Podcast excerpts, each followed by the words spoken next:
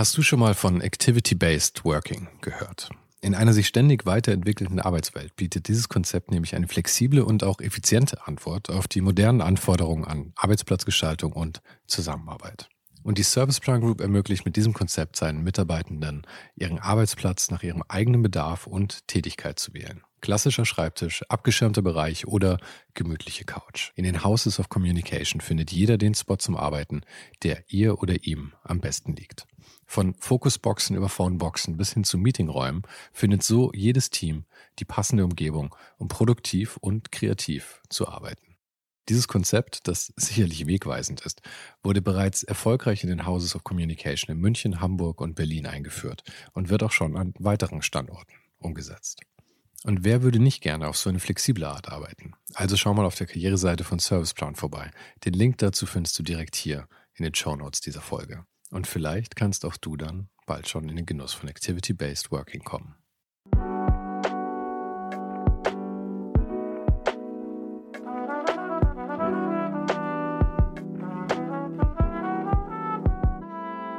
Mein Name ist Sven Saro und du hörst Ohne den Hype. Gespräche mit kreativen Menschen aus allen möglichen Bereichen und das eben ganz ohne den Hype, der sie sonst oft umgibt. Die heutige Folge war nicht ganz so einfach. Emil Ducke arbeitet als Dokumentarfotograf und verbrachte den Großteil der letzten Jahre in Russland, bis dann der Krieg ausbrach. Wie viele seiner Kollegen ahnte er schon, was da kommen würde und fand sich so im Februar 22 in Kiew wieder, als Russland angriff. Er dokumentiert nun also die Invasion der Ukraine, arbeitete aber auch schon davor an Themen wie der Auswirkungen des Abtauens des Permafrosts in der Arktis und dem Vermächtnis von Stalins Zwangsarbeitslagern im Osten Russlands. Emil ist noch jung, keine 30 Jahre alt. Er ist ein lustiger Kerl, man kann gut mit ihm lachen, aber wenn es dann um die aktuelle Problematik geht, wird er sehr ruhig und nachdenklich. Natürlich verständlich, wenn man seinen Weg dann kennt. Aber das hat mich auch ganz schön beeinflusst und vielleicht sogar etwas mitgenommen während dieses Gesprächs. Ich habe mit Sicherheit ein paar recht dumme Fragen gestellt, aber mir ist das gar nicht unangenehm. Ich hatte hier die Gelegenheit, mit jemandem zu sprechen, der eine außergewöhnliche Situation hautnah miterlebt. Und ich wollte mir nicht die Chance entgehen lassen, vielleicht nach dem Gespräch ein bisschen mehr darüber zu verstehen als davor. Emil schießt für die ganz großen Magazine und Zeitungen. New York Times, SZ, National Geographic, New Yorker, Spiegel und, und, und. Ich bin ein großer Fan seiner Fotos. Nicht nur, weil er uns damit Einblicke schenkt, die wir sonst nie bekommen würden, sondern auch, weil ich seine Ästhetik und seine Art zu sehen sehr schätze. Wir sind gleich mit Vollgas eingestiegen, sprachen aber auch über sein Semester in Sibirien und die Jahre danach in Moskau, über sein Verhältnis zu Russland heute, seinen Werdegang, das pausierte Fotografiestudium, die Aufgabe von Dokumentarfotografie und Zugfahren in der Ukraine. Falls du den Podcast noch nicht abonniert hast, mach das jetzt gleich, damit du keine Folge mehr verpasst. Jede Woche ein Gespräch mit Menschen aus Design, Kunst, Fotografie und Kultur über ihr Leben und die Dinge, die sie gerade beschäftigen. Und dann gibt's da auch noch den Sonntagsnewsletter, fünf Tipps ohne den Hype, immer drei Tipps von einer Gästin oder einem Gast und zwei von mir. Links zu allem findest du wie immer direkt hier in der Beschreibung. Aber jetzt erstmal, hier ist Emil Ducke.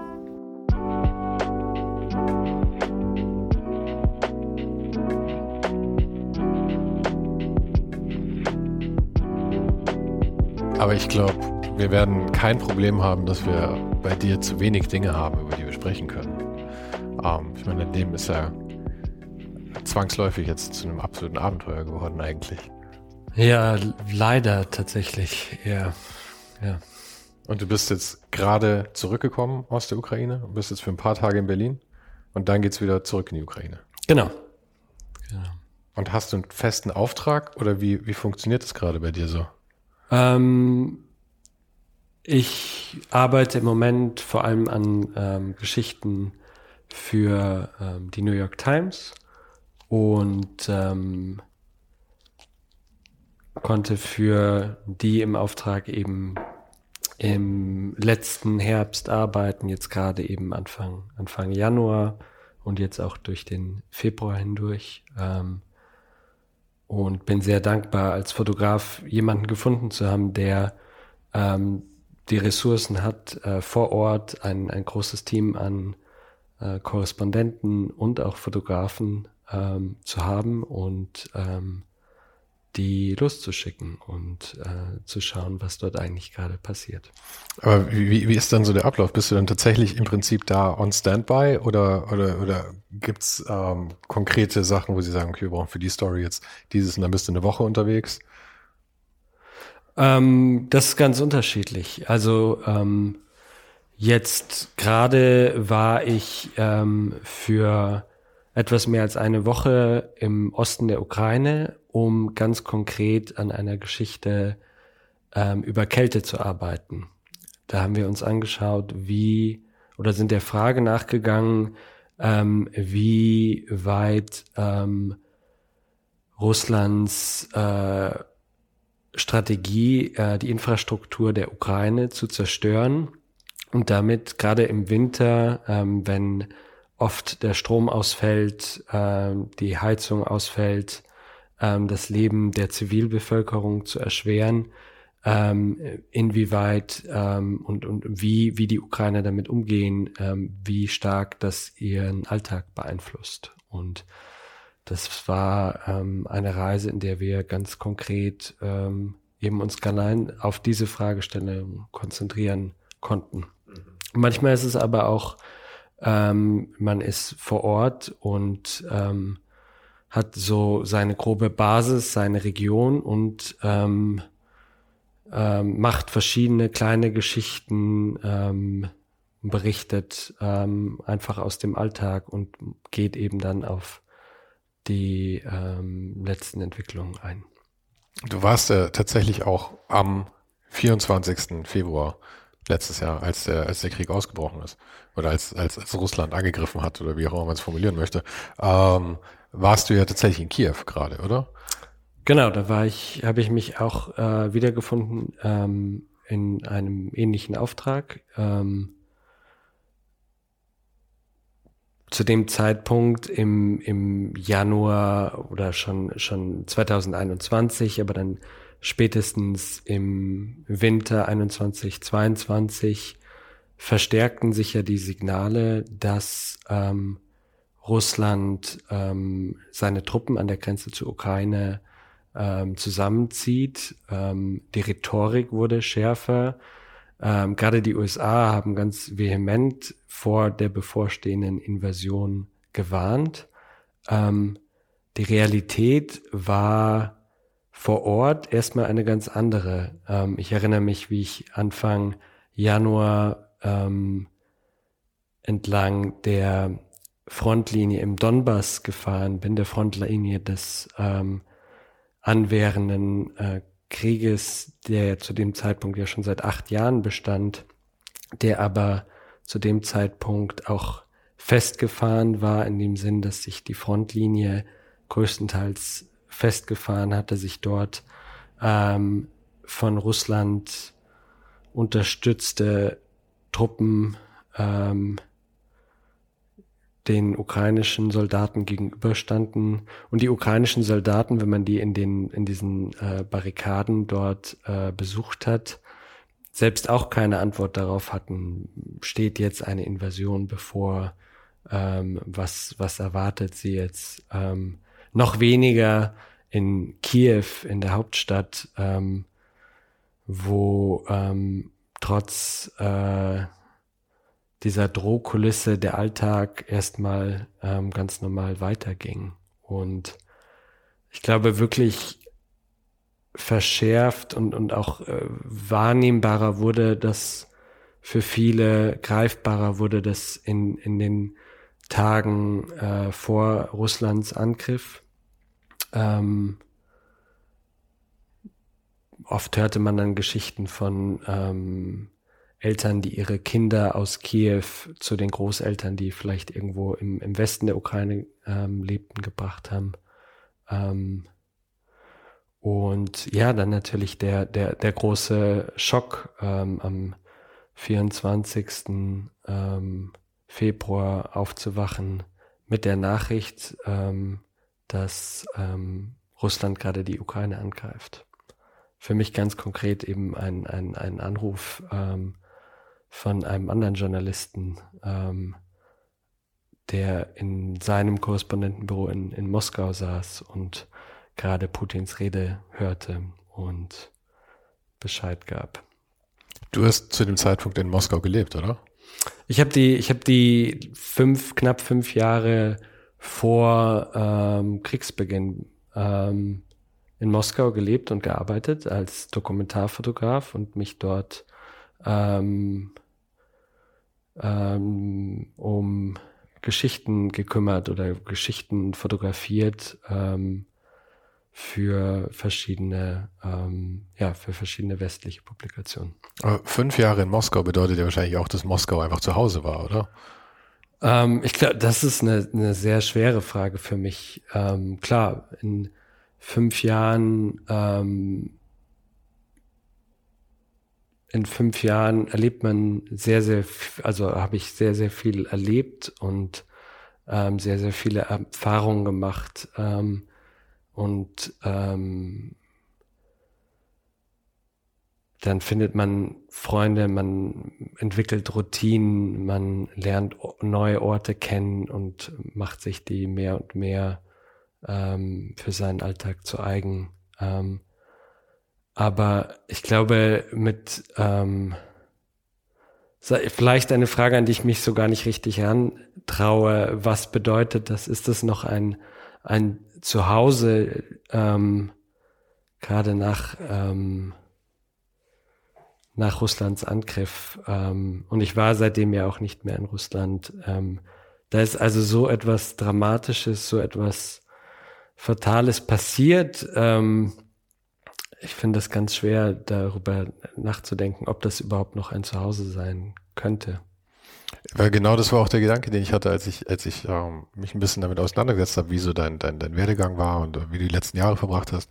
Weil du ja damit, ähm, ich meine, unter all den, äh, den Menschen, die, die ihren, ihren Wohnort wechseln mussten aufgrund dieser Situation jetzt, äh, bist du vielleicht noch in der glücklichsten Situation natürlich. Ähm, dass, dass du aus Russland jetzt halt äh, mehr oder weniger nach Deutschland gekommen bist. Ähm, aber ja, ich meine, es gibt ja auch einen Unterschied zwischen, zwischen so einer Stadt wie Moskau, in der du dann irgendwie lebst und für die du offensichtlich dann auch eine gewisse Sympathie entwickelt hast, weil sonst würdest du dir einen anderen Ort aussuchen, um zu leben, nehme ich an. Es war eigentlich nur professionell, nehme ich an, oder? Ähm,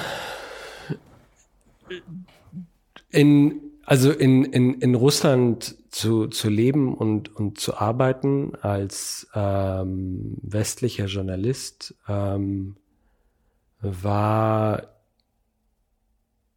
gerade gerade in, in, in den letzten Jahren ähm, konnte man sehr gut äh, schon eine, eine Entwicklung oder eine konnte man beobachten, wie Russland immer tiefer äh, in äh, ein immer näher an, an äh, immer stärker ein autoritäres System wurde. Ähm, Nawalny ähm, wurde vergiftet, ähm, kam dann nach seinem Aufenthalt in, in der Charité wieder nach Russland zurück und wurde verhaftet. Darauf folgten die ähm, Proteste seiner Unterstützer in, in Moskau und anderen größeren russischen Städten. Und ähm, das Wochenende für Wochenende oder eigentlich täglich mitzuerleben, wie die wirklich ja letzten Reste einer sowieso schon sehr ähm, fragilen russischen Zivilgesellschaft äh, auch noch zerstört wurden. Es war sehr bedrückend. Also Sympathie, Sympathie war für mich immer mit, mit den einfachen Menschen, äh, die ich auf meinen Reisen, die ich bei meinen Recherchen treffen durfte ähm, und die zunehmend leider oft irgendwie äh, in einen Konflikt äh, mit dem mit dem Staat geraten sind. Ähm, für die war Sympathie da. Ähm, aber generell war das sehr, sehr bedrückend. Also eine sehr bedrückende Zeit schon vor dem 24. Februar dabei zuzuschauen, wie der russische Staat ähm, ja ähm, Schicksale ähm, zerdrückt dort. Aber heißt es, es war professionelles Interesse, das dich in Moskau gehalten hat dann? ja. Ja. Hm. Weil äh, eben, oder worauf, worauf ich damit eben hinaus wollte, war, dass du ja, ähm, du hast ja schon vor einiger Zeit eben diese, diese, diesen Zugang zu, ähm, zu Russland und Sibirien bekommen und ähm, deine ganze Arbeit dreht sich ja um diese Gegend auch, eigentlich. Ja. Weitestgehend. Und es gibt ja einen großen, es gibt ja einen riesen Unterschied zwischen einem Land und den Menschen, die dort leben und dem Alltag und der Regierung, unter der das Ganze stattfindet. Das sind ja zwei getrennte Dinge, muss man ja eigentlich sagen. Vor allem in einem Staat wie, wie Russland, wo es eben ja auch nicht wie hier ist, dass wir Olaf, Olaf Scholz abwählen könnten. Ich meine, Putin kann de facto nicht abgewählt werden. Ähm, deswegen glaube ich, muss man da ja ganz, ganz klar trennen zwischen einerseits der Bevölkerung und andererseits der Regierung oder dem Land als, als Teil der Regierung, oder? Ähm,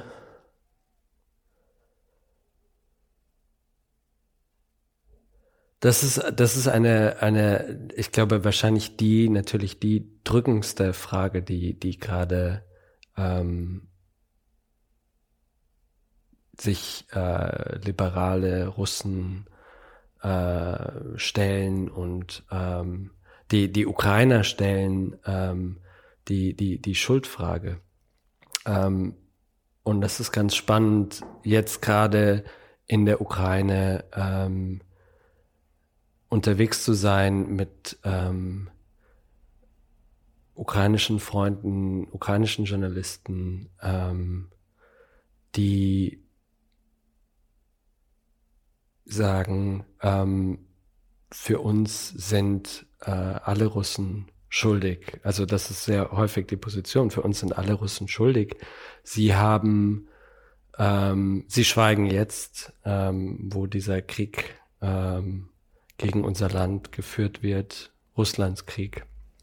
Ähm, sie ähm, Ja, sie schweigen. Das ist, das ist deren Vorwurf. Und ähm, die, die andere Seite ist die, ähm, wo gibt es Raum ähm, und welchen Raum gibt es, ähm, sich gegen diesen Krieg auszusprechen in Russland.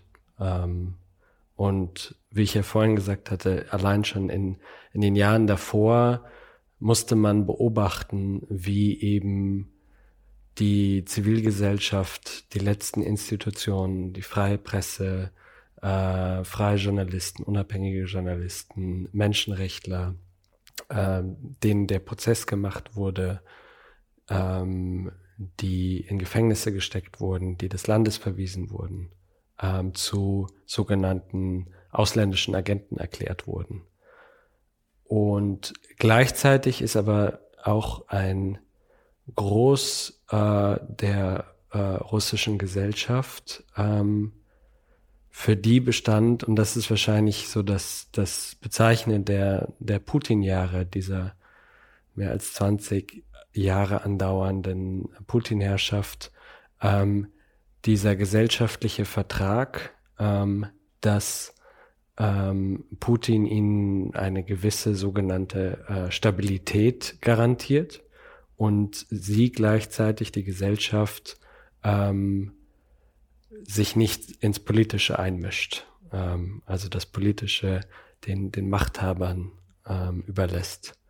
Und ähm, das ist natürlich auch ein, ein etwas, das, das gleichzeitig im, im Kopf ist, diese große apolitische Masse, ähm, die immer von, von äh, ja, Fragen, politischen Fragen Abstand gehalten hat. Aber es ist ja auch so eine ganze Entwicklung gewesen. Ich meine, wie du, wie du schon beschreibst, die, die, die, die Freiheiten wurden immer weniger und das ist ja auch ähm, immer totalitärer geworden. Ich meine, du kannst jetzt darüber streiten, wie frei das jemals unter Putin war, aber und ich bin also bei weitem kein Experte, ja. Also ähm, ich stelle hier Fragen als Idiot, okay. Ähm, aber Also generell sich zu, ich weiß gar nicht, wo ich anfangen soll. Ich finde, Russland ist so ein schwieriges Land irgendwie. Erstens, weil es so groß ist, ja. Das heißt, du hast ja einen, einen erheblichen Teil der Bevölkerung, der auch so weit weg wohnt eigentlich von diesen Zentren. Ähm, und es ist halt auch hier die Frage, ob die Leute in Buxtehude so politisiert sind wie in Berlin oder sich überhaupt so, so interessieren. Ja, das heißt, wenn du so ein großes Land hast, ist halt die Frage, fühlst du dich überhaupt als, als, als Teil dieses Landes, wenn du, wenn du irgendwo in der, in der Tundra lebst? Ähm,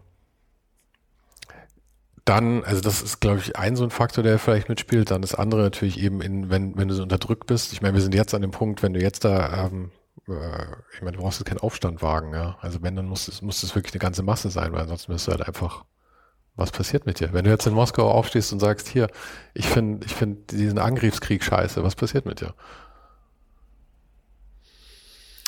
Ähm,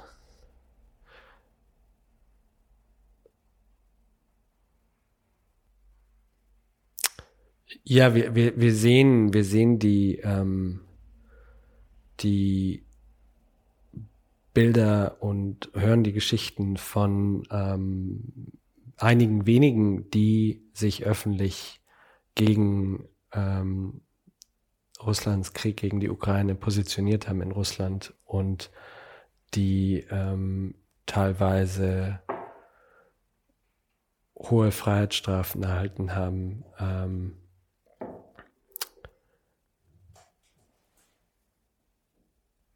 Die Situation ist ja wahrscheinlich nicht ganz unähnlich, wie es in, in, in Deutschland unter Hitler war letzten Endes, oder? Also ich meine, das ist wahrscheinlich ein, vielleicht ein etwas, äh, etwas äh, reißerisches Beispiel, aber die Frage ist halt immer, wie viel ist es dir wert, letzten Endes dich einzumischen dann als, als Bürger deines Landes? Und dann, was ich auch noch, wo ich noch nicht so einen ganzen Überblick bekommen habe, ist, wie, wie viel weiß der, äh, äh der, der durchschnittliche Bürger in Russland überhaupt über das, was, was da passiert?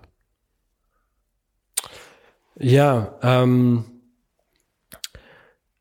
also ich, ich glaube gerade in, in Zeiten von ähm, Internet ähm, sind Informationen, ja, also die reisen wahnsinnig schnell. Äh, man kann eigentlich oder man wird mit vielem ständig konfrontiert. Ähm, ich erinnere mich an, an viele Begegnungen mit, mit Ukrainern, die ähm, Verwandte in Russland haben. Davon gibt es Millionen Ukrainer und, und Russen, die miteinander verwandt sind über diese Landesgrenzen hinweg. Und sehr, sehr häufig ging die Geschichte gleich, dass ähm, die russischen Verwandten am ersten Kriegstag angerufen haben und gesagt haben, ähm, ihr werdet jetzt befreit. Also da benutzen sie diesen Propagandasprech, den, den Putin verwendet, ähm, die, die Ukraine zu, in Anführungszeichen zu befreien ähm, in, in seinem Krieg. Ähm, und auch später über den, den, den, über die Monate, über den Kriegsverlauf ähm, dass die Ukrainer versucht haben zu erzählen von den äh, Raketenbeschüssen, von dem Ausfall von Heizung, von Strom und ähm, es ihre ihr Gegenüber ähm, nicht wirklich, äh, dass sie das nicht glauben wollten. Ähm, das heißt, das Dilemma ist dort, dass, dass zwar die Informationen, die Bilder, ähm, die Nachrichten über das, was gerade in der Ukraine passiert, ähm, für viele abrufbar sind, ähm, einsehbar sind, aber über die letzten Jahre, über die letzten Jahrzehnte ähm, die Propaganda, die russische Propaganda so stark gearbeitet hat, ähm, oft ja in diesem Schema verschiedene alternative Wahrheiten zu etablieren, indem es dann äh, angenehmer ist, ähm, zwischen verschiedenen, es auf eine andere Wahrheit zu schieben, zu sagen, es könnte aber auch B sein, es könnte aber auch C sein und am Schluss man eigentlich ähm, im, im leeren Raum stehen bleibt oder ich, ich glaube, das ist, ich glaube, das ist so der, der, ich, da muss man gar keine großen Vergleiche ähm, bedienen, sondern was, wie, wie die Propaganda in Russland gearbeitet hat, war eben gegen Realitäten, äh, gleichzeitige Realitäten, gegen Fakten, gleichzeitige Fakten zu etablieren, so dass am Schluss ähm, man gar nicht mehr weiß, was man glauben soll oder gar nicht mehr glauben möchte oder immer etwas hat, an das man sich auch sonst klammern kann. Meinst du, das war wirklich so professionell gesteuert tatsächlich mit so einem Plan? Weil ich als, als, äh, wenn ich hier das Bild, das ich bekommen habe, ja, von, von, von, von Russland, der russischen Regierung, ist ja irgendwie, dass da jetzt ein Irrsinniger sitzt, der irgendwie die, äh, die, die, die Fäden zieht. Und der selber, wo man nicht genau weiß, wie viel Überblick er eigentlich selber hat. Und so, das wirkt ja alles dann so, als könnte überhaupt niemand so das, so ein Gesamtbild haben und dann diese, so eine Propaganda wirklich so, ähm, so mit so viel Finesse dann tatsächlich eigentlich steuern, wie du es jetzt gerade beschreibst. Aber meinst du, das, das steckt da tatsächlich dahinter? Dieser Plan und diese Finesse? Also über, ich kann über Pläne nicht sprechen, da kann ich nur drüber mutmaßen. Ich, und da können dich, wahrscheinlich ganz viele nur, nur drüber mal. mutmaßen. Ähm, aber was wir eben oder was man beobachten konnte eben durch, ähm, durch die letzten Jahrzehnte war eben eine, eine Propaganda, die ähm, genauso gearbeitet hatte. Ähm, es gab ja auch andere ähm, Anlässe, in denen das dem russischen Staat hilfreich war, wie die Annexion der Krim ähm, und ähm, dem Krieg im Donbass in den, in den letzten acht Jahren. Ähm, davor schon ähm, der Krieg, der Acht-Tage-Krieg in, in Georgien, ähm, den beiden Kriegen in Tschetschenien ähm, und das ist ein, ein, ein Muster, das sich eben durch diese Jahre zieht und das man erkennt. Wir, wir sind jetzt ziemlich mit Vollgas eingestiegen irgendwie gleich, ja. Darf ich, darf ich kurz erstmal ein bisschen verdauen und zum Verdauen vielleicht, äh, vielleicht trinken wir kurz hier den Kaffee mal und ähm, vielleicht fangen wir bei dir auch mal erstmal vorne an. Ähm, du kommst aus München. Genau. Und du hast Fotografie studiert, glaube ich. Angefangen zumindest. Ich habe angefangen, Fotografie zu studieren ähm, in Hannover. Wie, wie kam es überhaupt dazu, Fotografie zu studieren? Ich finde es ja immer noch, auch wenn ich mit vielen Fotografen spreche, finde ich das ja immer noch eine fast exotische Berufswahl eigentlich, Fotograf, oder? Es kommt mir manchmal auch so vor, ja. Zunehmend. Wie kamst du darauf, Fotograf zu werden? Ähm, mein Vater ist auch Fotograf. Ach, das heißt, es war immer schon nahe. Und ähm, dann ist Dokumentarfotografie oder Fotojournalismus doch einfach was wahnsinnig Faszinierendes, dass man ähm, sich mit der Welt auseinandersetzt, Fragen stellt und vielleicht gar nicht mal die Antworten, sondern die Fragen selbst in Bilder übersetzt und die mit anderen Leuten teilt. Ich finde auch Antworten sind, ähm, ich will nicht sagen, dass Antworten überschätzt sind, aber ich glaube, es ist wahnsinnig überschätzt, wie viel Antworten man tatsächlich kriegen kann. Weil viele Sachen konfabulieren wir, glaube ich, eigentlich nur als Antwort. Weil ja. wir denken, es ist die einfachste Erklärung für was. Aber mit einer Frage wirklich zu leben, also die wirklich zu verinnerlichen, ich meine, das klingt jetzt wahnsinnig esoterisch, ja. Aber wenn ich mich mit einer Frage wirklich beschäftige, bekomme ich, glaube ich, mehr Einblicke, als wenn ich nur versuche, eine Antwort zu formulieren. Ja, auf jeden Fall. Oder wenn man eine Frage stellt, äh, merkt man, man muss eigentlich schon zwei, wenn nicht drei Fragen stellen. Oder Aber das ist das Schöne auch am, am fotografischen Arbeiten, ähm, wenn man in eine neue Geschichte einsteigt. Ähm, umso länger man eigentlich mit irgendeinem Thema verbringt, umso ähm, mehr merkt man, dass man eigentlich noch mehr Zeit bräuchte und dass man eigentlich am liebsten noch da noch vorbeischauen möchte, mit dem noch sprechen, mit der noch sprechen, ähm, das noch sehen. Aber war die Idee von Anfang an, Dokumentarfotografie zu machen? Ähm, Es war auf jeden Fall sehr, sehr früh ähm, auf dem Tisch. Es gibt auch in, in, in, in München ein tolles Festival, äh, Fotodocs für Dokumentarfotografie.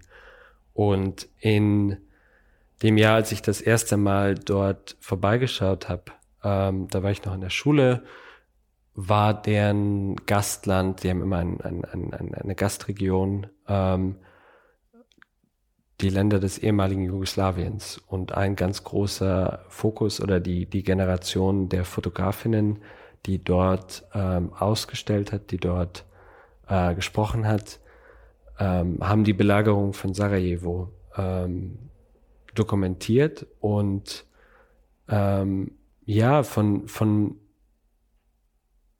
diesen, von deren Zeugnissen zu erfahren ähm, und auch zu spüren, welche Kraft von deren Dokumenten, deren Bildern ähm, mehr als ein Jahrzehnt, zwei Jahrzehnte später noch ausging. Ähm, das hat mich sehr beeindruckt. Und wenn ich, also wenn ich da jetzt nicht durcheinander schmeiße, hast du ja auch, auch eine, eine Verbindung dazu gehabt, weil deine Stiefmutter, glaube ich, oder dann die, die spätere Frau von deinem Vater aus der Gegend kam? Meine, meine Stiefmutter ist, ähm, deren Familie kommt aus, aus Belgrad und für mich war ähm, ja das ein, ein sehr spannender Moment, als ähm, wir das erste Mal ihre Familie besucht haben mhm. und ich dann von einem Tag auf den anderen so eine große Familie ähm, in, in Belgrad hatte mit ganz anderen, für, für jemanden, der aus, aus München kam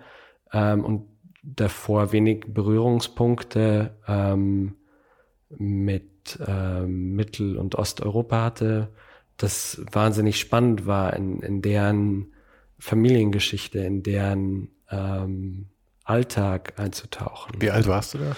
Ich muss so neun, zehn. Ah, okay. Aber es ist ein Alter, wo du halt noch auch dich gut einlassen kannst auf alles. Auf jeden Fall. Nein, für mich war das das, das Spannendste, äh, auf einmal durch die Straßen von, von Belgrad zu ziehen. Und ich bin dann eben wenige Jahre später mit der Kamera zurückgekehrt und habe gemerkt, und das ist wahrscheinlich, so geht es ganz vielen Fotografinnen ähm, und Fotografen, dass äh, man mit der Kamera auch wirklich gut irgendwo an der Tür klingeln kann mhm. und reingelassen wird und äh, Porträts macht und dabei Fragen stellen kann und ähm, aus dem Fenster dann schon wieder das nächste sieht und so dann weiterzieht. Und also es war eine ganz tolle Zeit ähm, für sich selbst ähm, etwas zu ähm, ja eben wieder Fragen zu stellen und vielleicht auch ab und zu Antworten darauf zu bekommen.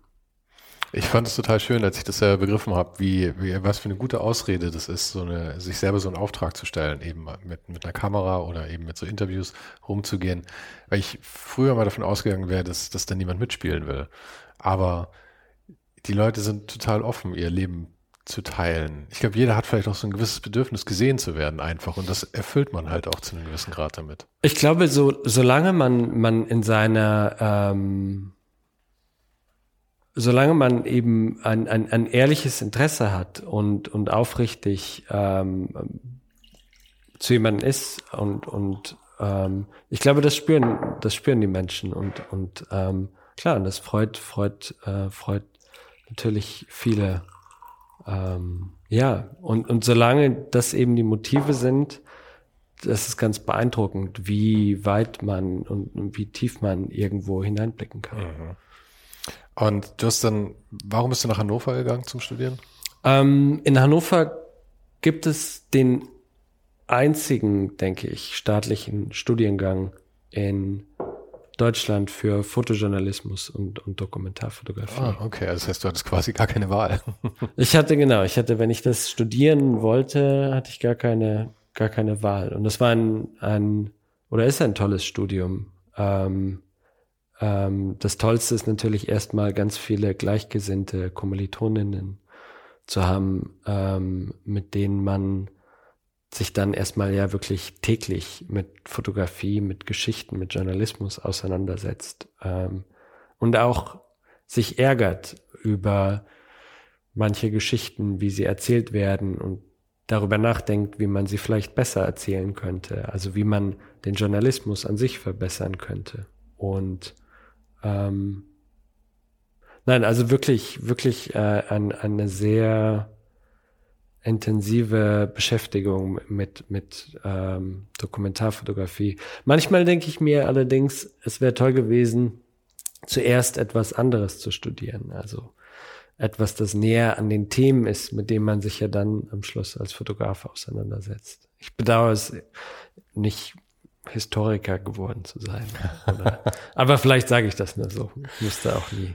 Hm, also ich meine, dagegen spricht natürlich, dass du ähm, äh, nicht die Geduld hattest, das Studium zu Ende zu machen am Ende, oder? Das stimmt. Ich bin noch eingeschrieben. Okay. Das heißt, ich habe immer noch eine Chance, ähm, das Studium zu beenden. Du bist ja auch noch, auch noch äh, recht jung, sollte man vielleicht auch erwähnen. Du bist 29, glaube ich jetzt, oder? Ja, 28. Weil, wenn man ja. sich deine Arbeit so anschaut, könnte man ja meinen, dass du irgendwie seit, seit 20 Jahren über, den, über die Welt reist und irgendwie fotografierst. Aber ähm, die meisten Sachen, die jetzt auf deiner Website sind, sind ja in den letzten fünf Jahren entstanden. Ja, ja, es gab eben dann ähm, ein Auslandssemester in Tomsk ähm, in Sibirien ähm, unserer Partneruniversität. Ähm, Hannovers Hannover. Partner. Hannovers in Partneruniversität in Tomsk. Das ist ja ähm, auch eine interessante, interessante Wahl, muss ich sagen. Tomsk ist Sibirien, ja? Tomsk ist Sibirien und ist so ziemlich mittendrin. Wahrscheinlich, wenn man so grob mit dem Finger auf Russland zeigen würde, dann würde man vielleicht bei Tomsk rauskommen. Aber Ähm, mittendrin heißt ja auf der anderen Seite eigentlich auch komplett raus, oder? In Das Russland. stimmt, das heißt komplett raus, wobei Tomsk noch in der Nähe ähm, der Lebensader Sibiriens, der transsibirischen Eisenbahn, liegt. Nicht genau daran, ähm, aber doch nicht so weit entfernt davon. Und ist tatsächlich ein kleines, äh, aber doch sympathisches äh, Universitätsstädtchen mit vielen alten Gebäuden aus der Zarenzeit, ähm, verschiedenen Universitäten ähm, und dadurch eben einer sehr jungen Einwohnerschaft. Ähm, und dort habe ich dann an der journalistischen Fakultät eben für sechs Monate studiert. Aber dein einziger Zugang so Richtung Osten davor war eigentlich der Balkan. Genau, also es gibt keinen, man könnte jetzt höchstens sagen, klar, irgendwie der Zugang ist, dass es beides postsozialistische Gesellschaften sind und natürlich viele Fragen, ähm, Herausforderungen auch ähm, sich beide Gesellschaften stellen mussten in unterschiedlichen Ausführungen. Ähm, also es gibt Momente der Ähnlichkeit, klar, aber es gibt jetzt keine direkte Geschichte. Nein. Ich finde es nur immer so erstaunlich, weil ich, also ich habe wirklich überhaupt nie eine Affinität so Richtung Osten aufgebaut. Also ge gegen Fernosten dann schon wieder, da war es dann wieder exotisch genug, so Südostasien und sowas. Aber ebenso Russland und so, ich meine, ich komme, wir kommen ja beide aus München, ja. Wir haben ja überhaupt keine Verbindung Richtung Osten eigentlich mal so. Also ich meine, in Berlin hast du vielleicht noch irgendwie mehr so Richtung, Richtung Tschechien und Polen und sowas dann. Irgendwie eine Verbindung bei uns. Äh, ich meine, wir können vier Stunden Richtung Norden fahren, dann sind wir auch in Tschechien quasi. Aber ansonsten ähm, finde ich, ist man in München eigentlich sehr, sehr isoliert nach Osten auf eine Hm. bizarre Art, oder? Ja, wobei, also ich fand es immer dann spannend, äh, Freunde daran zu erinnern, ähm, als ich in, als ich in Moskau gelebt habe, ähm, dass der Flug von, von Berlin nach Moskau auch keine drei Stunden dauert. Also der Flug auch nicht viel länger ist als äh, westwärts Richtung ähm, Porto oder ähm, Madrid. Ähm, und Ja, mein Interesse kam wirklich, glaube ich, erst durch diese, durch diese Alltagsgeschichten ähm, und dort ähm, diese, diese tiefer zu verstehen, die für mich sehr, sehr fern, ja, wirklich sehr fern erstmal klangen, ähm, aber vielleicht ja auch ein bisschen zu verstehen, wenn es doch eigentlich so nah ist, wenn es doch eigentlich nicht viel weiter weg ist, als ähm, nach Madrid zu fahren. Ähm, jetzt, wenn wir über den Balkan sprechen, warum uns diese Geschichten teilweise ähm, zumindest, ja, warum, warum uns die teilweise unbekannter erschienen. Und was, was ist die Antwort darauf, zu der du gekommen bist? Ähm, ne, die, die Antwort darauf ist natürlich die, dass es ganz lange, ähm, wenn wir jetzt wieder über Russland sprechen, äh, einen, einen, einen großen, den, den eisernen Vorhang gab, eine, eine große Trennung, ähm, eine richtige physische Trennlinie und die später dann auch ähm, trotzdem noch in, in ökonomischen Systemen in einem Stück weit, ähm, wenn auch anders und schwächer, ähm, Bestand hatte. Ähm, ja. Ich glaube, das wurde auch vielen jetzt erst klar, also mir ging es zumindest so, ja, dass ich, glaube ich, nie so richtig ich habe überhaupt nicht drüber nachgedacht. Ich habe nicht mal die Frage gestellt, ja, wie nah wir eigentlich an Russland dran sind. Und erst jetzt, als dann, ich meine, unsere erste große Sorge war ja nicht irgendwie, oh Gott, da ist Krieg, sondern oh Gott, was ist mit unserem Gas? Diese Abhängigkeit, die, die, die man irgendwie bereit war, die, die, die Deutschland und also ja, nicht mehr Deutschland, vor allem in Europa halt bereit war einzugehen mit Russland ähm, wirtschaftlich, ähm, was er dann eigentlich auf einmal klar macht, wie, wie nah man eigentlich doch beieinander ist. Und das ist eben, wie du sagst, ich meine, wir haben halt nicht mehr Distanz als zu Spanien im Prinzip oder so. Und Spanien ist uns irgendwie so nah gefühlt. Und Russland nicht. Und das ist halt eine Illusion einfach. Mhm. Sind halt, äh, ich glaube, man, wir wollten halt auch diese Trennung haben, irgendwie dann auch mit der Wiedervereinigung dann und so war das ja irgendwie der böse Osten und der gute Westen und irgendwie ist es heute immer noch drin, glaube ich, in den Köpfen. Ich meine, warum auch nicht? Ich meine, es ist nicht so, als, als hätten wir jemals uns mit Ruhm bekleckert, schnell zu lernen als Menschen. Ähm, ja, ich glaube, für mich äh, am spannendsten war immer jetzt in den, in den letzten Monaten äh, vor allem,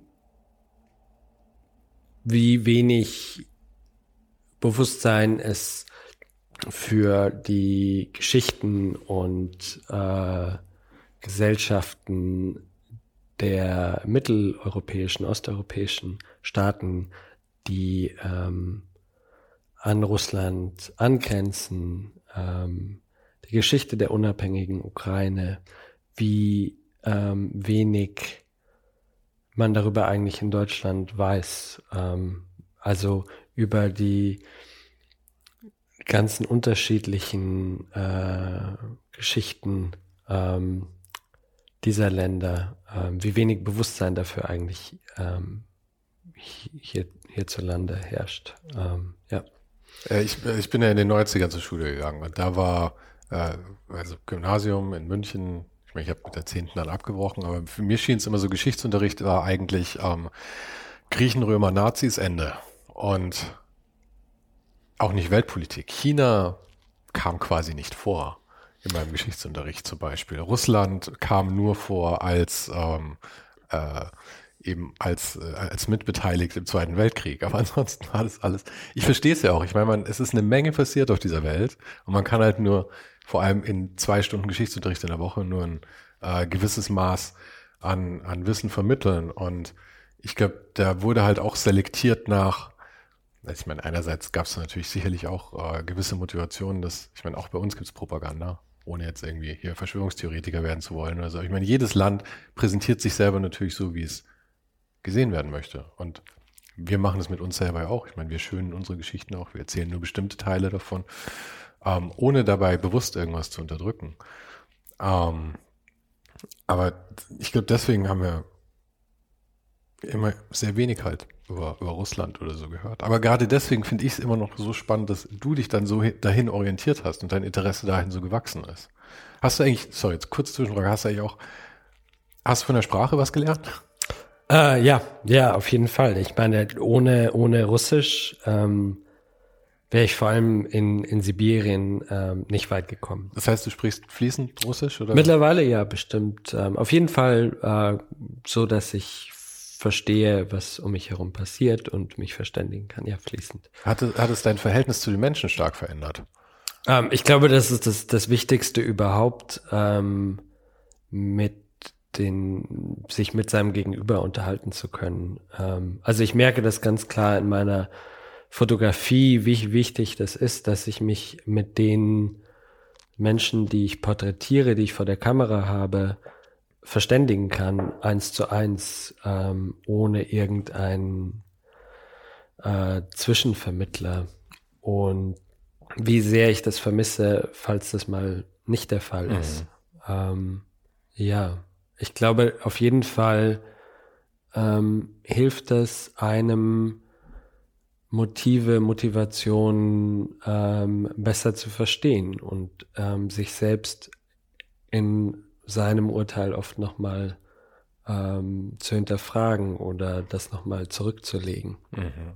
Ich, fand es äh, ganz interessant, ich habe mal in, in, in Thailand habe ich einen Amerikaner kennengelernt, ähm, der wiederum viele Jahre lang in Afghanistan und dann aber auch so nördlich davon, also dann auch so Richtung Russland hoch und so, ähm, Infrastruktur irgendwie aufgebaut hat oder Planung irgendwie so angrenzend ans Militär, irgendwie was, ich weiß es nicht mehr. Aber jedenfalls hat äh, der eben dann auch Russisch gelernt und der hat dann immer, immer auch in Thailand, wenn, wenn dann Russen in der Nähe waren, sich mit denen unterhalten und mit hm. denen den ganzen Nachmittag über gelacht und getrunken, so ungefähr. Und mir hat es auf einmal so die Augen geöffnet, dass dieses Bild, das ich von, von Russland habe oder von Russen habe, oder generell von allem, was irgendwie östlich von Bayreuth ist, so ungefähr, ja, ist, ist ja total verzerrt, weil ich ja nie kommuniziere mit diesen Menschen eigentlich, ja, sondern man, man sieht irgendwie, oder ich sehe so eine, so eine Härte vielleicht auch in dieser Kultur oder sowas. Und da hat mir dann äh, eben äh, besagte Amerikaner dann auch gesagt, also was er zum Beispiel sehr schätzt, ist sie halt, dass da viel mehr Direktheit ist in der Kultur zum Beispiel, ja. Und ich meine, jede Kultur hat ja so ihre eigenen Stärken und Schwächen, sagen wir mal, ja. Ich meine, in Asien hast du zum Beispiel sehr viel Freundlichkeit, aber dafür sehr wenig Direktheit, was schwierig sein kann. Ähm, und ähm, in Russland hast du vielleicht etwas, etwas mehr Direktheit und weniger Freundlichkeit?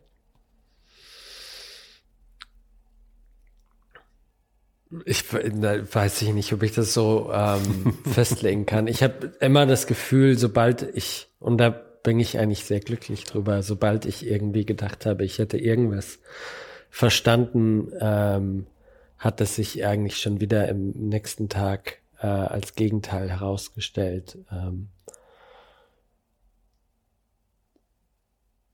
jemand, den man am Anfang als sehr ähm, ja schroff und äh, hart ähm, empfunden hat, wird dann zu jemandem sehr zugänglichen oder vielleicht auch genau das Gegenteil davon. Also ja, ich ich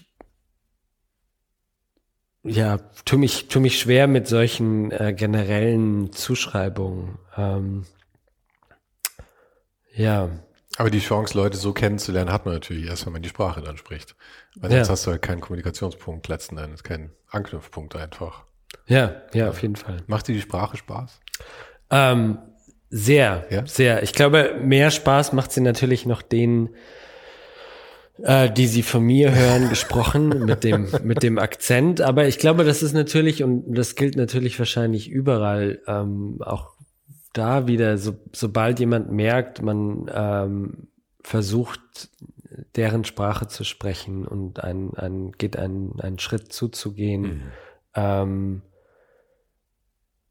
das ist schon mal ein, ein, ein, da ist man schon mal ein bisschen näher. Ja, und man kriegt schon gleich Pluspunkte. Man kriegt schon gleich Pluspunkte. und ähm, ja, das ist sehr, das ist sehr, ja, es war, ja,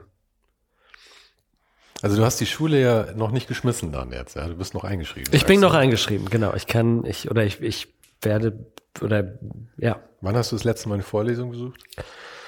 Ähm, oder was ist der Maßstab? Eine Prüfung geschrieben oder was auch immer? Ich war auf jeden Fall vor kurzem wieder da und ähm, in Hannover an der, an der Universität und habe gemerkt, wie stark ich das als Fotograf ähm, vermisse, ähm, so in einem engen Austausch zu sein mit anderen FotografInnen. Ähm, das war für mich am, am, am spürbarsten, ähm, als ich gerade nach Moskau gezogen bin, 2017. Und von diesem stetigen täglichen Austausch auf einmal auf mich allein gestellt war. Nicht nur auf einmal in einem Land, in dem ich erstmal die Sprache lernen musste, sondern auch einfach, weil es keine anderen Fotografinnen mehr um einen rum gab, mhm. mit denen man, mit denen man sich austauschen konnte. Ist das, was ich da gerade eigentlich mache, hat das irgendeine Relevanz? Ist das der richtige Weg? Ähm, ja, meinst du, dass andere Fotografen guter Maßstab dafür sind oder gut in der Beurteilung sind, was Relevanz hat? Ich habe immer das Gefühl, wenn man mit anderen Leuten redet, die aus demselben Metier sind, ja. dann wird es ganz, ganz schwierig, weil dann Klar. sind die Maßstäbe sehr, sehr wild irgendwie. Nein, das ist natürlich das nächste. Ich, das war dann für mich das tollste und, und spannendste äh, oder die beste Erfahrung äh, in Moskau auf einmal ganz viel mit äh, Journalisten zu tun zu haben, die natürlich sich auch die gleichen Fragen angeschaut haben, die gleichen Geschichten, die gleichen Themen, aber sich nicht damit geplagt haben, wie sie das jetzt in ein Bild übersetzen. Und mit denen auf einmal ähm, zu sprechen und zu merken, ich bin jetzt hier komplett frei, meine, meine visuellen Übersetzungen mir zu überlegen. Ähm, und wir sprechen aber trotzdem über das Gleiche. Und ähm, das, das war, das war, ja, das war wahnsinnig toll. Das, davon habe ich viel gelernt und, und, und äh, das muss ich mir bei, oder das behalte ich mir bei. Ähm, ja, ich glaube, von Fotografen und oder mit Fotografinnen äh, sprechen, da kann man sich überlegen, wie, wie repräsentieren wir etwas, wie zeigen wir etwas, ähm, wann ist ein, ein Bild fair, ähm, funktionieren diese Bilder in, in, in der Sequenz miteinander, wie sprechen die miteinander und ähm, ja klar, irgendwann ist es auch, kann es auch sehr, sehr ähm, ermüdend sein, ähm, sich nur über, über ja, Grammatik letzten Endes zu ja, Über Grammatik, finde ich gut Vergleich. Ähm, aber so ab und zu, ähm, ja, muss man die irgendwie schon wieder, will man, will man das irgendwie wieder auffrischen und ähm, ja. Wie lange warst du denn, ähm, äh, äh, okay, du bist immer noch in der Uni. Wie lange warst du denn in der Uni? Ähm, an der Uni war ich, ich habe angefangen dort zu studieren 2013. Bis 2016. Und 2016 bin ich äh, nach Toms gegangen und kurz danach ja eben dann auch nach Moskau. Und dann bin ich aber doch weiterhin noch äh, relativ regelmäßig ähm, zu den Seminaren und Vorlesungen. Auch äh, weil, und so geht's mir immer noch heute, ähm, man einfach nicht, nicht auslernt. Also da es ganz viele Fragen gibt und sich ja immer alles weiter dreht. Ähm, insofern missen, missen möchte ich das nicht. Mhm. Aber du bist ja in einer eigentlich total bizarren Situation, weil du ähm, was ich schön finde, das Gefühl hast offensichtlich noch, dass du noch wahnsinnig viel lernen kannst, auch von der Uni. Und für die meisten Leute ist ja, glaube ich, der, der Gedankengang, Uni abschließen und dann im Beruf ähm, sich hocharbeiten. Du hm. bist ja allerdings, für dich wird es, glaube ich, schwierig, noch viel mehr zu erreichen an so klassischen Karriere-Checkmarks für einen Dokumentarfotografen, oder? Ich meine, ständig in der New York Times, im Spiegel, im wo auch immer. Ähm, National Geographic, dass der quasi all diese Sachen, die man so abhaken könnte, die alle wahrscheinlich gerne abhaken würden, hast du ja irgendwie schon gemacht. Ich glaube, Fotograf, Fotografen und Fotografinnen sind immer dabei, äh, die denken schon immer an, an, an die nächste Geschichte. Also kaum hast du irgendwie ähm, Bilder abgegeben, ähm, bist du im Kopf schon was kommt als nächstes. Und eigentlich war das, was du gerade gemacht hast, noch nicht gut genug. Also der Maßstab ist weniger, ähm, ja, der Maßstab ist wirklich, ähm, ja, Geschichten zu erzählen, seinen Themen gerecht zu werden und ähm, insofern ist, bin ich da oder ist man da immer irgendwie gut, gut dabei und, und hat immer was, immer was zu tun. Was, was meinst du, macht es aus, dem gerecht zu werden? Weil ich könnte mir jetzt mehrere Maßstäbe vorstellen. Einerseits, obwohl ich weiß gar nicht, ob es mehrere sind, weil ich meine, äh, es gibt natürlich eine Ästhetik, es gibt eine, wobei dann wieder irgendjemand schreit, die Ästhetisierung der Gewalt oder sowas, ja, aber ähm, ich meine, es ist, es ist ein visuelles Medium, also gehört Ästhetik natürlich auch dazu. Aber am letzten Ende ist es ja, glaube ich, dass man halt versucht, ähm, eine Situation möglichst präzise mit einem Bild zu fast zu untermalen, oder? Weil ich meine, deine, deine Bilder begleiten ja meistens Artikel, oder? Ja, sie sind auf jeden Fall ähm, in, in der Idealform äh, zusammen mit, mit dem Text ähm, erzählen sie diese Geschichte. Und bei dem Leser, bei der Leser, äh, bei, bei den Lesern ähm, entsteht dann im Idealfall, ist das Bild dann nicht nur eine Illustration, die dann quasi nur den, den Satz auch nochmal ähm, illustriert, sondern die Bilder geben etwas dazu und in diesem Raum zwischen dem Text und den Bildern ähm, entsteht dann etwas. Ein Gefühl auch irgendwie, oder? Ja, das kann ein Gefühl sein, ähm, das kann, das können Emotionen sein. Ähm, manchmal müssen Bilder auch einfach äh, harte Dokumente von Fakten sein. Ähm, sie haben ganz verschiedene Funktionen, klar.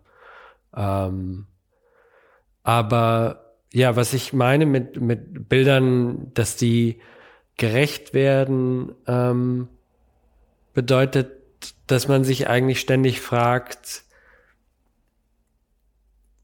übersetzt dieses Bild jetzt beim Betrachter, was dort eigentlich gerade vorgegangen ist, was ich dort gesehen habe, was ich dort erlebt habe, ähm, dieses Geschehen in ein Bild, das dem Betrachter ähnliches zeigt, ähm, dass es eben dem gerecht wird, ähm, dass er den Betrachter nicht irgendwie in die Irre führt, sondern ähm, sehr klar wird, ähm, was dort was dort vor sich geht. Ja. Und das stelle ich mir eben so wahnsinnig schwierig vor, weil für, für Kommunikation, und das ist es ja im Prinzip, ja, du sagst was, in dem Fall halt ist das Bild, was du sagst, und jemand anders sieht es oder hört es dann in dieser Metapher, in dieser sehr, sehr schlechten Metapher. Und aber da gehören ja immer zwei dazu. Der eine, der irgendwie spricht und der andere, der hört. Und ähm, wie ich was höre oder wie ich dann so ein Bild sehe, hängt ja auch zu einem großen Teil davon ab, was ich, was ich erlebt habe, wie ich gerade drauf bin an dem Tag und so weiter. Ja, die, die, die, die ähm, Referenzen, die, die, die der Betrachter ähm, oder die, ähm, woran der Betrachter bei einem Bild denkt, die können natürlich, die sind natürlich viel, viel weiter ähm, als alles, was äh, der, der das Bild macht, ähm, im Kopf haben kann. Ähm, aber manchmal meine ich das auch viel, ähm, ist es auch viel, viel direkter gemeint. Also es bedeutet, ähm, werde ich einfach der, der Person, die ich da zum Beispiel fotografiere, werde ich der gerecht, ähm, wie ich sie fotografiere, wie ich sie zeige ähm, wenn ich ein Bild von jemandem mache, repräsentiert das diese Situation und die Person ähm, ja würdevoll, äh, angemessen. Und ähm, ich glaube, manchmal will ich, oder ist es eher so ganz einfach zu halten und zu verstehen. Ich fand da ähm, eine, eine Strecke von dir war Oh Gott, ich krieg's natürlich überhaupt nicht zusammen. Aber es war so ein, äh, war es so eine religiöse Gemeinschaft, die sehr, sehr abgelegen lebte. Ja, Altgläubige. Genau, die Altgläubigen. Ja. Und da fand ich, war das fantastisch, weil das ja eigentlich so ein Thema ist, wo man, ähm, wo es sehr einfach wäre, darüber zu urteilen irgendwie auch, ja. ja. Also jetzt hier aus unserer Perspektive irgendwie, ja, irgendwie hinterwäldlerisch oder was auch immer. Und die Fotos sind aber, es wirkt bizarr irgendwie, wie es ist. Aber gleichzeitig hat es auch so eine krasse Normalität, hm. finde ich, die in den Bildern irgendwie rüberkommt, dass also es drückt mich nicht einfach in irgendeine Richtung, finde ich, sondern es lässt mir schon wahnsinnig offen irgendwie, wie ich, wie ich hm. damit weiter umgehe. Was dann der Artikel natürlich dann auch nochmal irgendwie macht. Ähm, einerseits beeinflussen die Bilder natürlich den Artikel, aber natürlich der Artikel auch die Bilder. Es ist ja so ein Zusammenspiel dann letzten Endes. Ja, ich glaube, Bilder zu machen, die nicht verurteilend sind, also die nicht äh, sofort irgendein Urteil ähm, ja fällen möchten, ähm, das ist schon mal, das ist schon mal, äh, das ist schon mal wichtig. Und ähm, ja, ich glaube, die Altgläubigen, das war eben eine Gemeinde von ähm, orthodoxen Konservativen, ähm, Abspaltlern von der orthodoxen Großkirche, die ähm, dann selbst auch lange von, von der Hauptkirche, nachdem sie sich vor mehreren Jahrhunderten von der abgespalten haben, verfolgt wurden, also unter dem Zaren, dann später auch unter den Sowjets marginalisiert wurden ähm, sich oft dann auch außerhalb Russlands im Exil wiederfanden oder eben in so abgelegenen Regionen in Sibirien, ähm, wo sie sich in Sicherheit wähnten. Ähm, das war wieder so ein Moment, wo man dadurch, dass man langsam versteht, die, diese, diese lange, ja wirklich dramatische Geschichte äh, durch Generationen hindurch von Verfolgung ähm,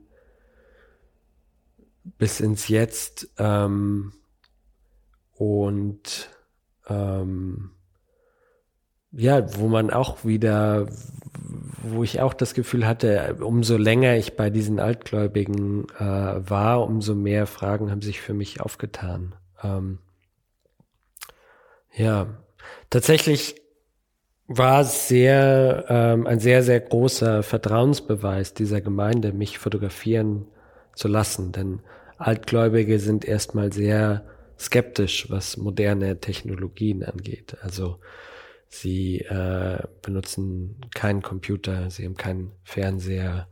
Ähm, Wenn ich, es ist, äh, um es für mich noch ein bisschen verständlicher zu machen, darüber hinausgehen, was ich da jetzt schon gesehen habe, es ist ein bisschen so Amish in Russland, oder? Genau, man könnte, das ist grob, um, um irgendwie, ja, als, als das, um das, ganz, um das ganz, Prinzip, um das Prinzip grob, runter zu, zu brechen, genau. Aber es sind, ja, also es ist eine, es sind eben äh, orthodox Gläubige, ähm, die sich von der russisch-orthodoxen Kirche vor mehreren hundert Jahren ähm, abgespaltet haben. Dort gab es Streit um die Auslegung ähm, von, was für uns eigentlich sehr ähm, kleine Sachen scheinbar sind. Also so, in so welche, mit wie vielen Fingern man sich bekreuzigt, in welche Richtung man. Äh, Aber so war jede bekreuzigt. Religionsspaltung immer. Es ging immer um irgendeinen irgendein Kleinkram letzten Endes. Es ist äh, immer wieder erstaunlich. Wobei man natürlich auch nicht vergessen, ich meine jetzt in dem Fall vielleicht nicht, weil ich meine, es hat jetzt wenig wirtschaftliche Vorteile dann, aber häufig waren solche Abspaltungen ja doch auch sehr wirtschaftlich ähm, geprägt. Hm. Ich meine, das hat man hier mit, äh, mit, mit äh, den Protestanten, das war ja hm. äh, mehr eine wirtschaftliche Bewegung als irgendwas anderes am Ende dann.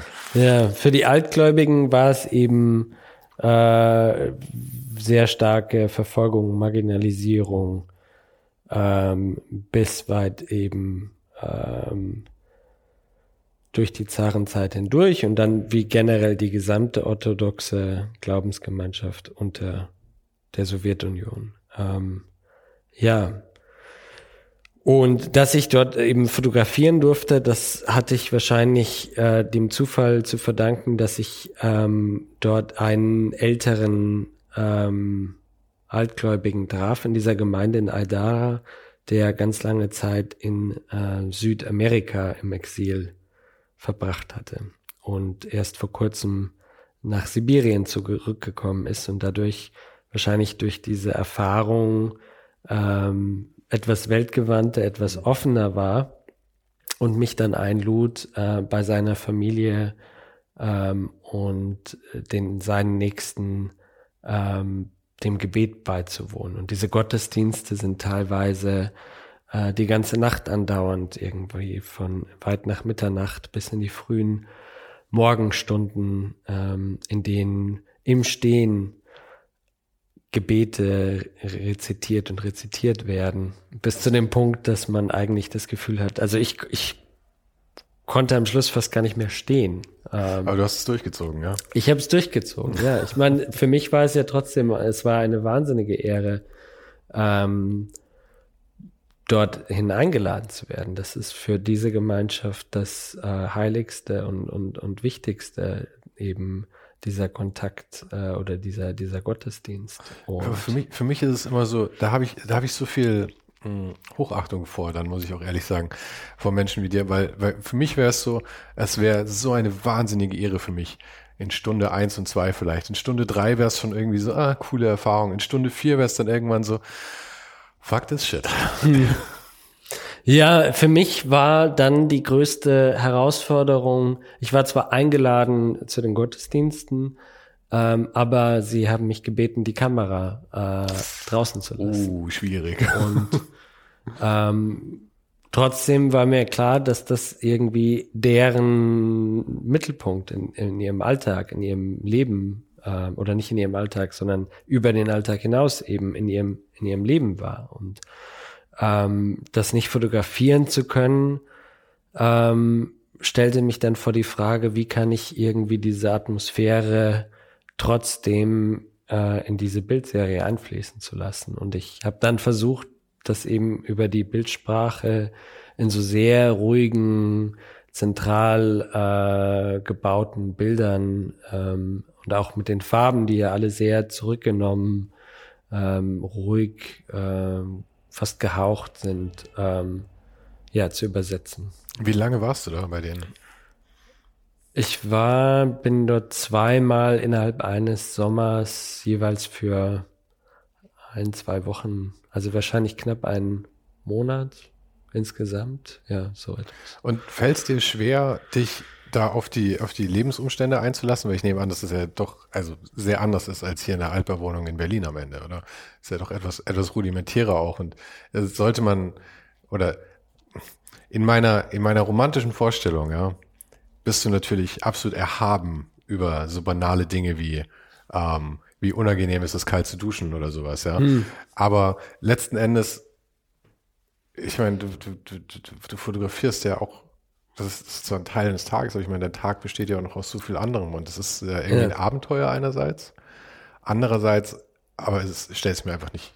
nicht nein, ich meine, vor. nein, ich meine, und das ist ja aber deren, deren Leben an, an sich, deren Alltag ist wahnsinnig schwer. Also deren Alltag äh, ganz viele Selbstverständlichkeiten, die äh, man in der modernen Gesellschaft äh, oder mit den Technologien einer modernen Gesellschaft ganz schnell erledigt hat äh, verbrauchen ganz, ganz viel Zeit und Kraft für die. Und ähm, tatsächlich ist das Waschen aber äh, einer der angenehmeren Teile, denn sie haben so kleine äh, Banyas, also wie so Saunahütten, in denen du quasi dann vielleicht dann nicht jeden Tag, aber jeden zweiten oder dritten oder vierten Tag ähm, zum Waschen eben in die Sauna gehst und dort dann ein, ein Ofen das Wasser erhitzt und du in dem warmen Dampf sitzt. Also dann doch ganz angenehm. Aber nein, klar, der, der Alltag an sich sowieso, ähm, ähm, ja, ist, ist, ist wahnsinnig hart. Und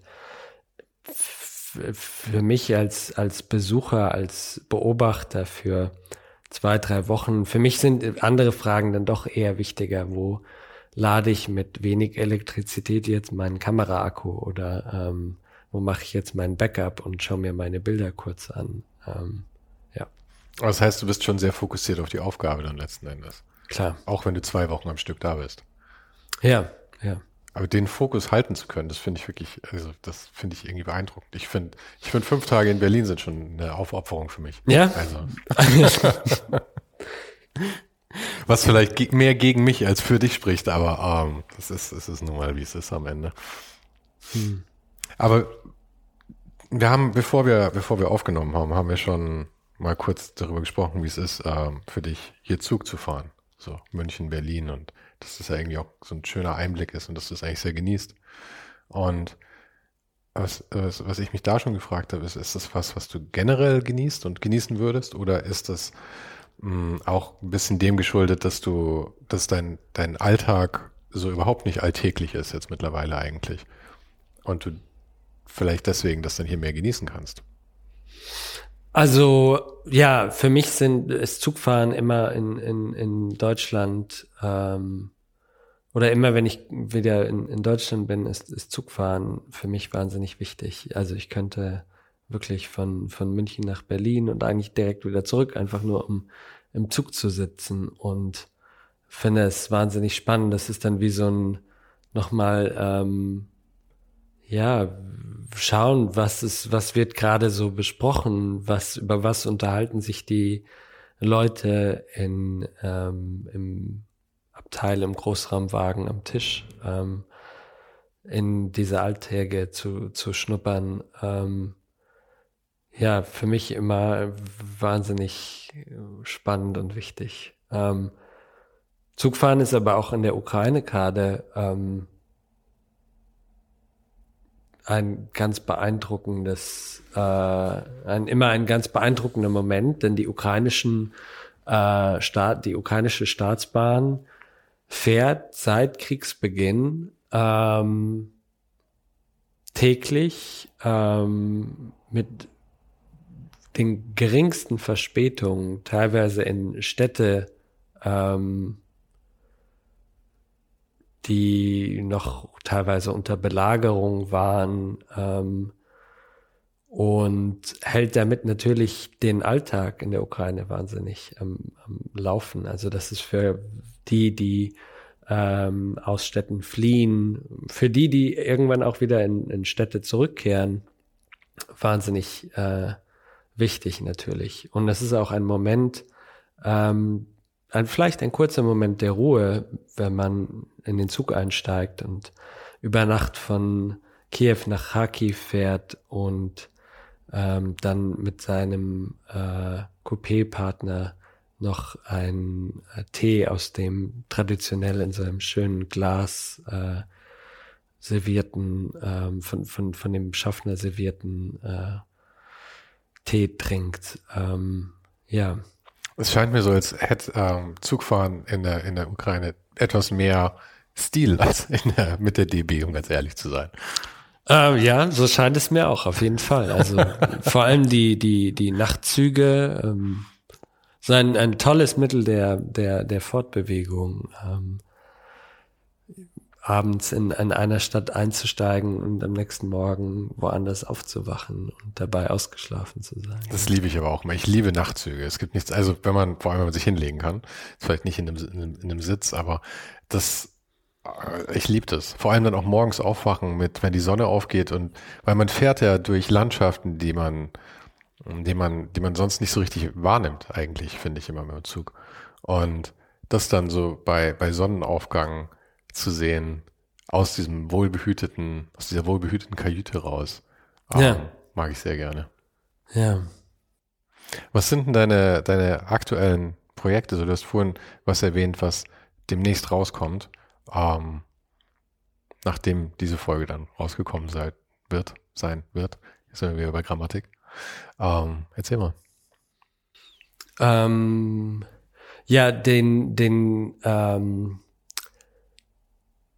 das Ende des letzten Jahres, den, den, den Herbst, ähm, habe ich zusammen mit äh, Joshua Jaffa, einem Schreiber des New Yorker, in ähm, für mehrere Tage in Isium, einer Stadt im Osten der Ukraine, verbracht, die ähm, erst wenige Wochen zuvor von den ukrainischen Truppen äh, befreit wurde. Sie war davor äh, für Monate lang unter russischer Besatzung und wir haben uns äh, dort angeschaut, wie ähm, dort ähm, unter der Besatzung ähm, teilweise einige äh, mit den Besatzern kollaboriert haben. Also Kollaboration war unser Stichpunkt.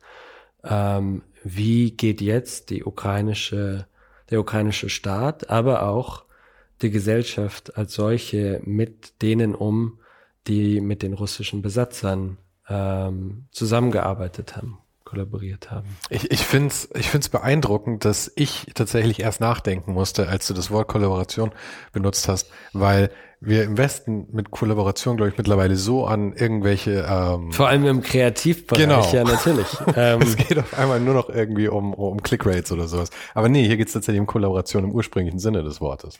Ja, und ähm,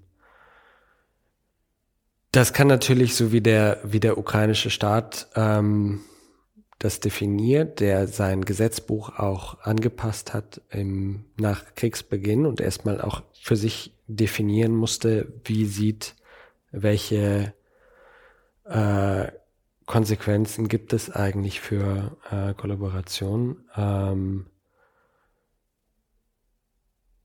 da gibt es natürlich die militärische, dass ähm, jemand ähm, den Standort von ukrainischen Truppen an die Russen verraten hat, äh, wo ukrainische Soldaten oder Veteranen in der Stadt wohnen. Ähm, aber es gibt auch, und da fällt es natürlich dem Staat oder dann den ähm, Staatsanwälten viel schwieriger und noch viel schwieriger der Gesellschaft, ähm, die kleineren äh, Aspekte der Kollaboration ähm, oder die Grautöne, ähm, was geschieht zum Beispiel mit ähm, der Lehrerin, die ähm, nach der Übernahme, nach der Übernahme der Russen der Schule ähm, wieder zurückkehrt und ähm, jetzt Kinder äh, unter dem russischen Lehrplan, Lehrplan äh, unterrichtet? Oder was passiert mit denen, die, ähm, um die Wasserversorgung der Stadt sicherzustellen, ähm, dann auf einmal der ähm, neuen äh, der neuen Besatzungsadministration ähm, beigehörten.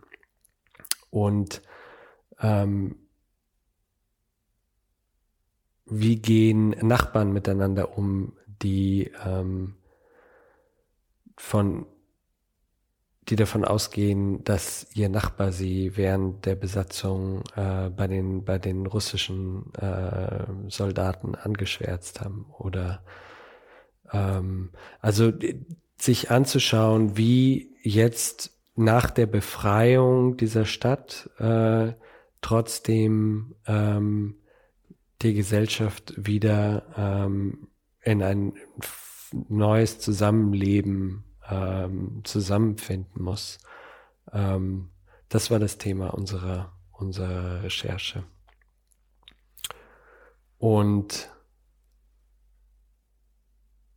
diese, dieses Thema, das natürlich ja auch erstmal, sind ähm, für mich als Fotograf war es die große Herausforderung, wie setze ich jetzt Ereignisse, Geschehnisse, die in den letzten Monaten in der Vergangenheit stattgefunden haben, in Bilder um. Einfach weil du die Vergangenheit letzten Endes jetzt festhalten musst, obwohl genau. sie halt einfach schon vorbei ja, ist. Ja, weil, weil, genau, weil man ähm, Interviews ähm, beiwohnt, ähm, die teilweise ähm, die Folter beschreiben, die sich jemand ausgesetzt äh, fand, nachdem er ähm, von seinen, wie er annimmt, seinen Nachbarn verraten wurde. Ähm, wie übersetze ich jetzt, wie werde ich, und auch da wieder die Frage, wie werde ich jetzt diesem, diesem Thema und der, dieser Realität ähm, und, und dieser Härte dieser Geschehnisse gerecht und übersetze das in ein, ein, ein Bild ähm, in Zusammenarbeit in gewisser Weise mit dem Protagonisten. Ich, ich bin ein Riesenfan von deiner Arbeit, ja. Und ich finde die Bilder immer würdevoll. Und für mich bist du einer der besten Dokumentarfotografen, die ich kenne. Und gerade deswegen bist du natürlich perfekt da aufgehoben, wo es vielleicht am schwierigsten ist. Aber gleichzeitig muss ich fragen, hättest du nicht auch Bock, mal einfach irgendwas Leichtfertiges zu machen? Irgendwas? Kindergeburtstag zu fotografieren? Ähm, ich, ich glaube, und, und damit sind wir wieder wie, wie bei dem, wie bei dem Anfang, ähm, wenn man irgendwo anfängt, sich was anzuschauen, wie sich Gemeinschaften verhalten, äh, wie sich Schicksale ähm, schreiben äh, und wie die das Leben beeinflussen. Ähm, ich glaube, ich wäre es jetzt nicht der Moment, ähm, sich etwas anderes anzuschauen oder etwas anderes zu machen. Ähm, ja. Also ich glaube, es fühlt sich auch natürlich als, ja, es fühlt sich, es fühlt sich, ähm, also ich glaube, es ist wichtig, dass es diese, diese Bilder gibt, ähm, die zeigen, wie Russlands Krieg gegen die Ukraine, was der anrichtet. Und ähm, ja, ich finde auch, also ich denke auch meine, meine selbst meine oder meine Fotografie oder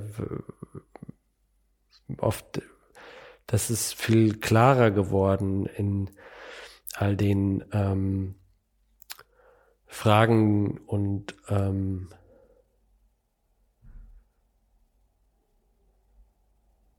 also ich glaube einfach, dass es ein, dass es wichtig ist, diese diese Bilder zu zeigen ähm, von von dieser furchtbaren Realität. Ähm,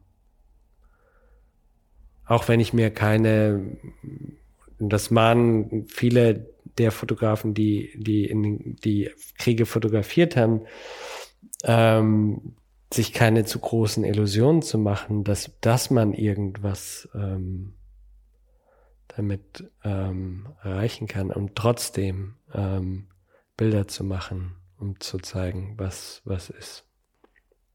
Das Leben besteht, glaube ich, aber auch nicht aus, aus, aus großen Momenten, sondern aus vielen kleinen Momenten, die dann vielleicht so aussehen, als wäre es ein großer gewesen.